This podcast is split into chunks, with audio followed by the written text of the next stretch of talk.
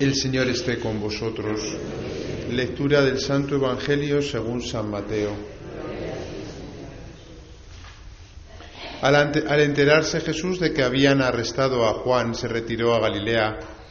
Dejando Nazaret, se estableció en Cafarnaún, junto al mar, en el territorio de Zabulón y Neftalí, para que se cumpliera lo dicho por medio del profeta Isaías, tierra de Zabulón y tierra de Neftalí camino del mar, al otro lado del Jordán, Galilea de los gentiles.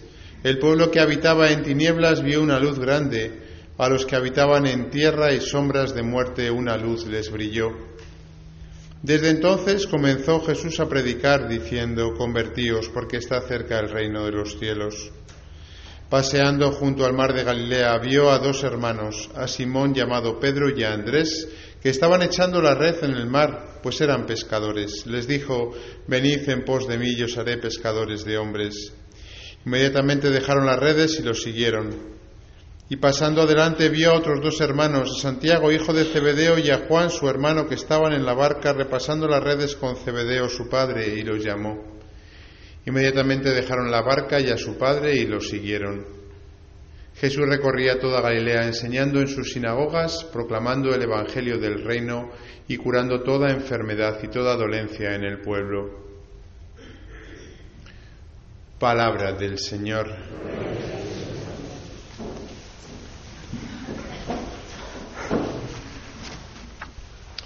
Hoy, tercer domingo del tiempo ordinario, el Papa Francisco quiso hace unos años que la Iglesia celebrase el domingo de la palabra de Dios. Ya saben que hay, bueno, pues especiales, eh, días especiales, ¿no? La Jornada por la Paz, por ejemplo, el día 1 de enero, ¿no? Eh, en octubre, pues el mes misionero. Pues tercer domingo del tiempo ordinario, domingo de la palabra de Dios. Vamos a hablar un poquito de la palabra de Dios hoy. Si yo les pregunto a ustedes qué es la palabra de Dios, me imagino que me responderán, pues que es esto, ¿no? La Biblia. Y yo les diré que no andan descaminados, pero estrictamente hablando, la palabra de Dios no es solo la Biblia. Y esto hay que entenderlo, porque si no lo entendemos, pues no entendemos la riqueza de nuestra fe católica, a diferencia de la fe protestante. Aunque católicos y protestantes y ortodoxos, los tres somos cristianos, hay una gran diferencia entre los católicos y los protestantes. Para nosotros la palabra de Dios aunque cuando hablamos así coloquialmente es la Biblia, la palabra de Dios es Jesucristo. Y esto no es un juego de palabras. Eh, de hecho, esta mañana precisamente eh, teníamos que leer los sacerdotes en el oficio de lectura de Deuteronomio 18 y decía este texto del Antiguo Testamento, el Señor me respondió, está bien lo que han dicho, suscitaré un profeta de entre sus hermanos estaba prometiendo en el Antiguo Testamento Dios al pueblo de Israel un profeta. Ese profeta sería Jesús, claro. Suscitaré un profeta de entre sus hermanos, como tú. Está hablando Moisés. Pondré mis palabras en su boca y les diré todo lo que yo le mande. Este que era el profeta prometido en el Antiguo Testamento que tendría las palabras de Dios, ese es Jesucristo. Por eso la palabra de Dios eh, estrictamente hablando, es Jesucristo. Por eso decimos, y, la palabra se hizo carne, por ejemplo. Porque para nosotros eh, eh, la, la palabra que Dios nos ha dado que más nos puede explicar y más nos puede llenar el corazón y más debemos de escuchar es Jesucristo. La palabra es Jesucristo. Ahora bien, ¿cómo llega a nosotros la palabra de Jesucristo? Porque nosotros no estuvimos con Jesús en Tierra Santa hace dos mil años. ¿Cómo nos llega esa palabra? Pues esa palabra, que también se puede decir la revelación, como solemos decir en teología, nos llega por dos cauces. Uno de los cauces es escrito, que es la Biblia, y es el testimonio escrito sobre todo, que es lo que más solemos darle importancia, ¿no? Del Nuevo Testamento y dentro del Nuevo Testamento de los Evangelios, porque nos hablan de la vida de Jesús. Pero la segunda vía que solemos olvidar, y esta es la que nos hace católicos, es la vía oral. La tradición que solemos eh, eh, denominar, que nos llega por vía de los obispos, que son sucesores de los apóstoles. Es decir, Jesús cuando vivió, vivió, habló, predicó y hubo dos maneras de transmitir todo lo que él dijo, la revelación.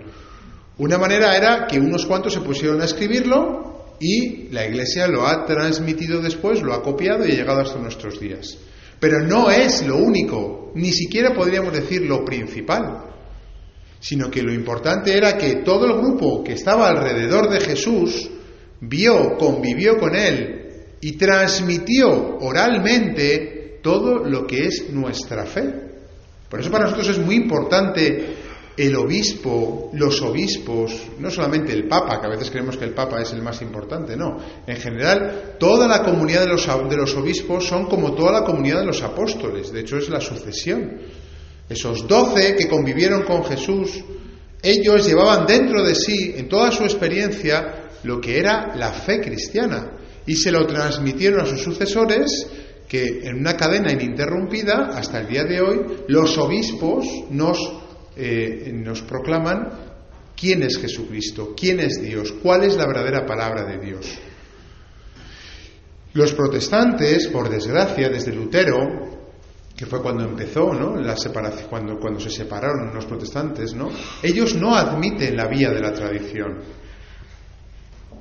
Lutero, como vio que la iglesia estaba muy mal, tenía razones también para decirlo, porque efectivamente, pues antiguamente, pues podría haber, como siempre va a haber también, no hay que escandalizarse, escándalos dentro de la iglesia, pues dijo, sola escritura, solamente la Biblia, y quitó de un plumazo a toda la tradición oral, porque él quería seguridad, y la seguridad él la encontraba en ese texto escrito, lo que no se daba cuenta es que ese texto escrito estaba escrito precisamente por los obispos, por los apóstoles, estaba, formaba parte de la misma tradición. Pero bueno, esto es al final eh, la incongruencia de, Lutero, que era un hombre muy polemista y, bueno, pues precisamente porque era muy polemista fue capaz de, ganar los ánimos de, sobre todo de la gente que también que quería poder político y se acopló a Lutero como una excusa para enfrentarse en ese tiempo pues al emperador, como sabemos que era católico. Pero bueno, eso es historia de la Iglesia. Los protestantes solamente entienden que la palabra de Dios les viene por la Biblia. Ellos tienen pastores que llaman, no sacerdotes, sino pastores, pero ellos no tienen un episcopado como nosotros, y menos todavía un papa que diga un magisterio de la iglesia. Y claro, ¿cuál es el problema de esto? Pues que como solamente tienen la vía escrita de este texto, sacan cualquier cosa. Porque ¿qué es lo que pasa con un texto? Que al final, aunque parezca mentira, uno puede sacar una cosa y la contraria de un texto porque uno tiene que interpretar el texto. Claro, nosotros los católicos tenemos a los obispos y al Papa que cuando hay interpretaciones que no son las que hemos escuchado durante los dos mil años de historia de la Iglesia, decimos no, esa interpretación no vale. Y por eso no tenemos una diversidad de grupos como tienen dentro de las iglesias protestantes, que como saben hay pues un montón de, grupos dentro de los protestantes desde el comienzo mismo. Porque claro, como solamente es normativa la Biblia, pues ya está. Ciertamente que nosotros, en ese sentido, creemos que nuestra fe es la verdadera y tenemos las dos vías, la vía escrita y la vía oral, y ambas se necesitan, no son independientes. Los obispos no pueden decir cualquier cosa, tienen que atender a la palabra escrita, pero interpretan la palabra escrita de acuerdo a lo que han recibido durante muchas generaciones.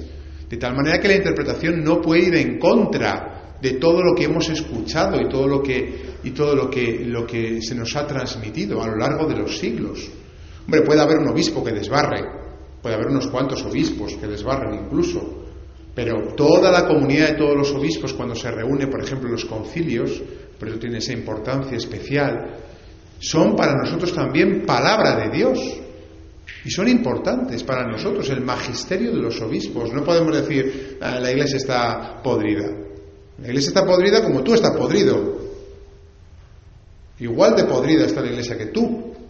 Pero también está Dios dentro de la iglesia. Y especialmente cuando se reúnen los obispos, y allí sí que el Espíritu Santo nos ha prometido esa, esa, esa, esa inerrancia, ¿no?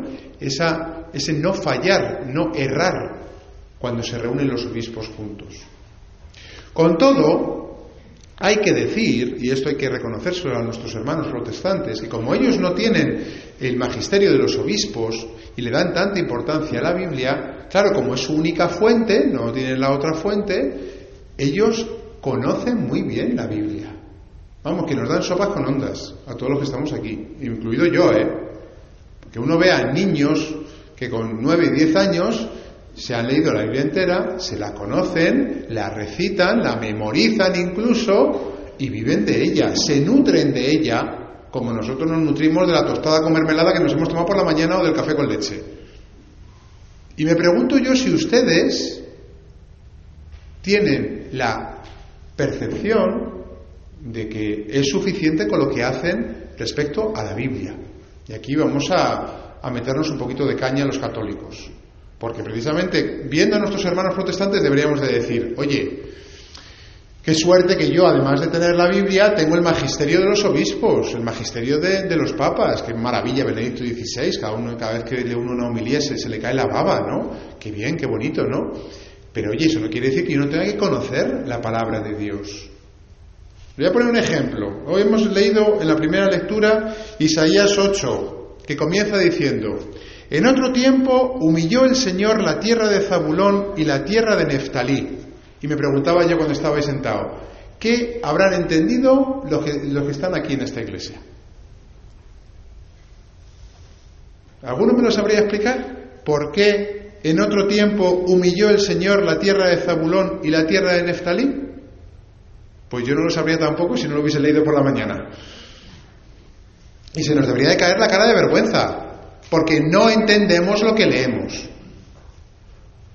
Y hombre, es palabra de Dios, decimos al final. Y si no lo entendemos, tendríamos que buscar comentarios o decirle al cura, oye, esto no lo entiendo, ¿me lo podías explicar? O ser inquieto y decir, oye, voy a leer, voy a coger mi Biblia cuando llegue a casa y voy a leer esto, ¿a qué se refiere? ¿Quién es Zabulón? ¿Quién es Neftalí? ¿Por qué Dios humilló a estos dos? Pues resulta que en el año 700 antes de Cristo los asirios a la parte del norte de Tierra Santa, que es Galilea, pues lo invadió y deportó a muchos.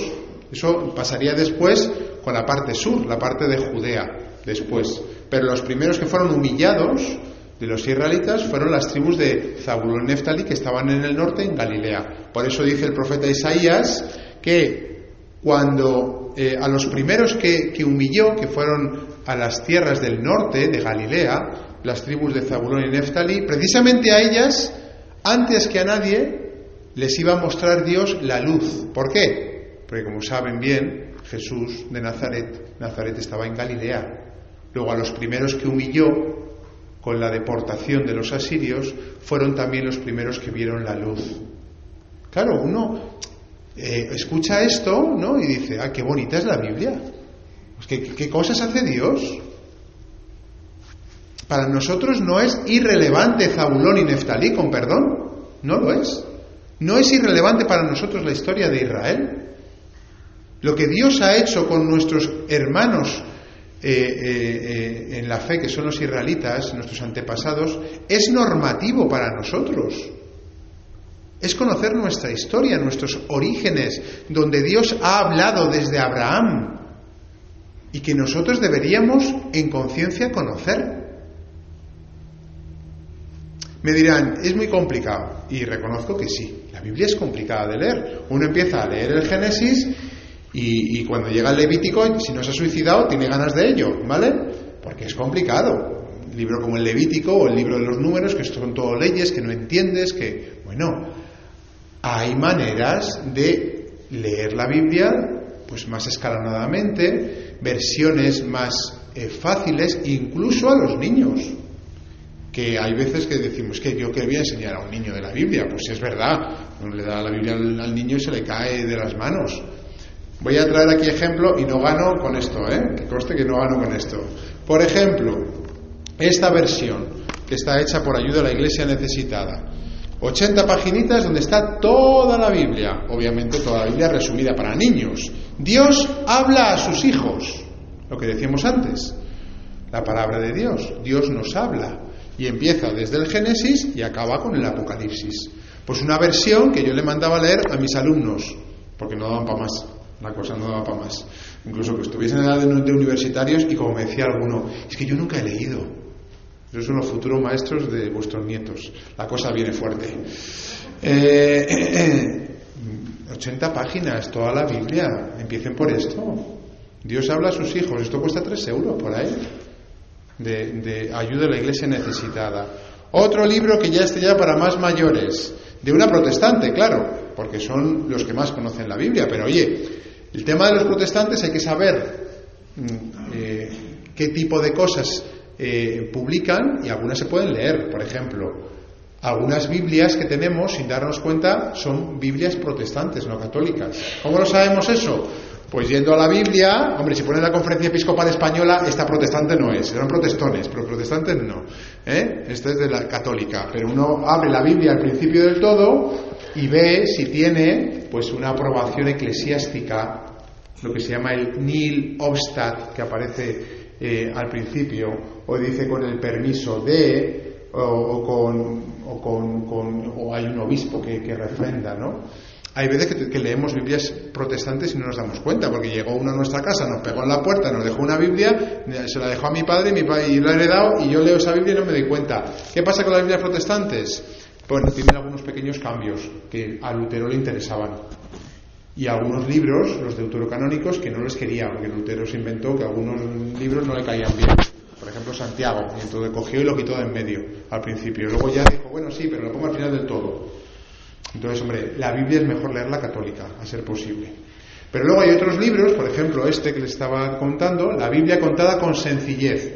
Pues esta es de una mujer protestante, Perlbach, que cuenta todos los episodios eh, en plan capítulos y para nosotros está muy bien, también la tienen, la pueden comprar en cualquier sitio.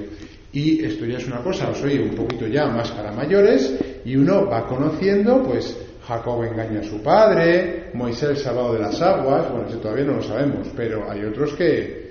Cautiverio de José en Egipto. José no el marido de María, sino José el del Antiguo Testamento, que hay un José en el Antiguo Testamento, no sé si lo saben ustedes. Encuentro de Jacob y Esaú, Raquel y Lía, Raquel y Lía, ¿qué saben ustedes de Raquel y Lía? Un poco, ¿verdad? Pues yo tampoco. ¿eh? Que me tengo que leer también yo primero, que esto lo acabo de conseguir. De segunda mano, por cierto. Que se pueden conseguir las cosas también baratas. Luego, ¿qué quiero decir con todo esto en este día de hoy? Que tenemos que conocer la palabra de Dios, que tenemos que leerla, que tenemos que valorarla, porque eh, Dios nos habla a través de la palabra de Dios. Y deberíamos de ser nosotros expertos en la palabra de Dios.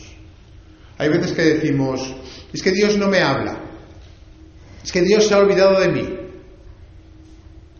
Y uno no lo puede decir eso muy alto, porque Dios nos ha escrito una inmensa carta de amor, que es la Biblia, donde Él tiene en cuenta, por ejemplo, cuando nosotros sufrimos, cuando nosotros nos sentimos solos, cuando tenemos la sensación de que Dios nos ha abandonado, y están los salmos, y están un montón de personajes del Antiguo Testamento que podemos identificarnos con ellos, a través de los cuales Dios nos habla. Y termino con una cosa que también he leído esta mañana, cuando leía Deuteronomio 18, ¿no? Y dice este texto, ¿no? Y si dices en tu corazón, ¿cómo reconoceré una palabra que no ha dicho el Señor? Está, está Dios diciéndole a Moisés que cómo va a reconocer a los falsos profetas, ¿no? Es decir, ¿cómo podemos nosotros estar seguros de lo que, lo que aparece aquí, incluso cosas del Antiguo Testamento, que hay veces que, que, no, que podemos no entender, ¿no? ¿Cómo sabemos que esto es verdad?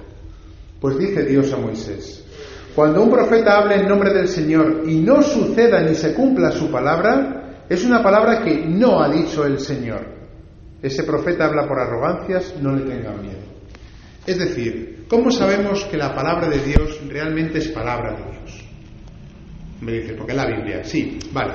Pero, eh, ¿cómo yo realmente puedo prestar toda mi atención, toda mi fe y toda mi obediencia incluso a los mandatos que aparecen en la Biblia o a las indicaciones de la Biblia? Pues lo dice Dios a través de a Moisés. Porque funcionan. Porque funciona. Y me diréis, ¿qué significa eso? Pues que si te dice Jesucristo en la Biblia que tienes que perdonar 70 veces 7, tú puedes decir, ¿pero qué me estás contando? ¿Cómo voy a perdonar yo 70 veces 7? No es lógico. Y es verdad. Hay veces que no leemos la Biblia con toda la fuerza que tiene, o las bienaventuranzas. ¿Cómo me dices que son bienaventurados los que lloran? Pues sí, Jesús dice bienaventurados los que lloran. Y hay de los que hablan bien de vosotros. Que son palabras que hay veces que no nos damos cuenta de toda la fuerza que tienen. Entonces uno se pone a rezar, a pensar, a contrastar con, con, la vida y dices, hombre Señor, ¿esto tiene razón o no tiene razón? ¿Cómo se vive mejor? ¿Perdonando o con venganza? ¿Cómo se vive mejor? ¿Llorando y sabiendo que Dios está con nosotros y que nos promete el cielo cuando lloramos, obviamente, por el bien? ¿O cuando estamos pagados de nosotros mismos como están los ricos, los políticos y todos los que hablan bien de ellos. Tiene razón la palabra de Dios y uno se autoconvence según va pasando la Biblia, la, perdón, la vida, de que la palabra de Dios, de que la Biblia funciona. Claro, si no lo ponemos en contraste, pues al final, pues efectivamente nos da igual la Biblia, nos da igual todo. Hermanos, dediquemos tiempo. Y si la Biblia es demasiado para nosotros, que lo suele ser, ¿no? Cojamos un libro de comentarios dependiendo del nivel que tengamos. Podemos empezar leyendo la Biblia hasta 80 páginas y a partir de ahí ir tirando. Pero no puede ser que nos conformemos con no conocer la palabra de Dios. No podemos quedarnos tranquilos. Y hay muchas veces que juzgamos a Dios, como he dicho, de que no está con nosotros y la culpa es nuestra, porque la palabra de Dios está ahí, y el consuelo de Dios para nuestro corazón está ahí, la presencia de Dios y el alimento que supone la, palabra de Dios. Pero no hacemos caso de él. Es como si tuviésemos una gran, eh, un gran almacén de comida que está ahí y no lo queremos visitar y nos quejamos de que nos estamos muriendo de hambre. Es responsabilidad nuestra. También del sacerdote que todos los domingos debe de predicar la palabra de Dios, debe explicarla, debe motivar a leerla, por supuesto, debe desgranarla y dársela. Pero no hagamos, dejemos que, que todo caiga en manos de los sacerdotes. Ustedes tienen el Espíritu de Dios en la misma medida que yo lo tengo por el bautismo. Y si hay cosas que no entendemos, pues hacemos el esfuerzo de conocerlas, de leerlas. Oye, algunos de ustedes podrían apuntarse a estudiar ciencias religiosas por las tardes o teología por las mañanas. Me dirán, usted está loco. No, no estoy loco. Mi padre, cuando se prejubiló, le puse a estudiar. Mm, claro, ¿qué vas a hacer? ¿Pelearte con mi madre en casa? Pues no, mejor vete a pelearte con, el profesor. A veces estamos todo el día enganchados a la televisión y tenemos neuronas suficientes como para, por ejemplo, estudiar un poquito la palabra de Dios. ¿Por qué no? ¿Por qué no? Debería de quemarnos esto. Y ojalá que el Señor nos suscite maneras de conocer cada día mejor y más esa palabra de Dios que nos ha dejado como un regalo, que junto a la tradición oral, los católicos, eh, por ambos caminos conocemos cada día más a Dios nuestro